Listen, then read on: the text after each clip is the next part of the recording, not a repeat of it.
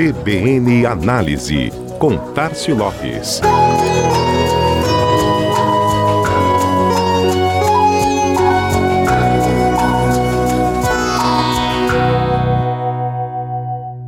No primeiro semestre, tínhamos dúvida se as eleições municipais poderiam vir a ser realizadas este ano.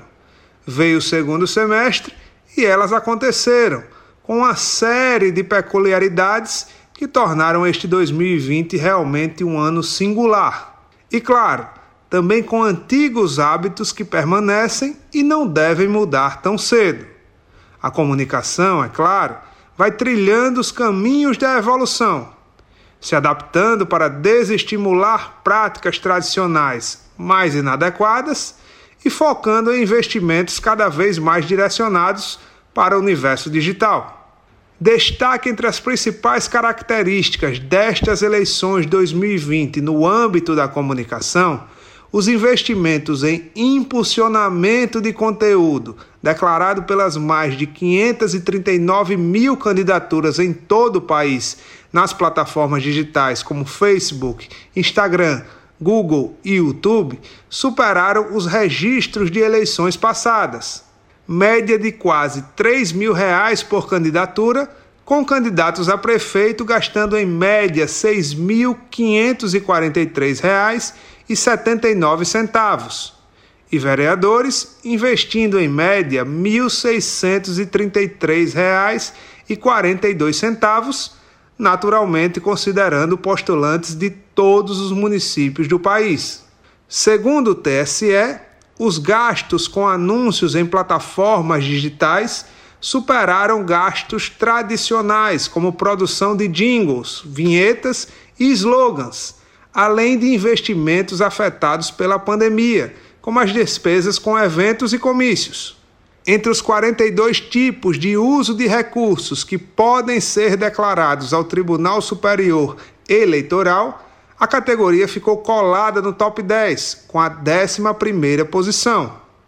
Lideram os gastos com pessoal, publicidade, além de produção de programas de rádio e TV.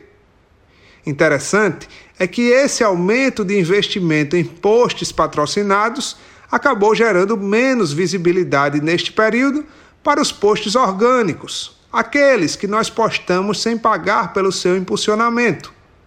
Você deve ter observado nas suas postagens do dia a dia, seja qual for a rede social que use, uma diminuição nas interações neste período eleitoral. O aumento do tráfego pago acaba reduzindo a visibilidade do tráfego orgânico, sem compra de mídia. Sintoma comum em um cenário eleitoral tão disputado como o nosso. Enquanto o digital se torna cada vez mais importante, alguns formatos tradicionais permanecem sendo usados, mas sem muita preocupação com a cidade.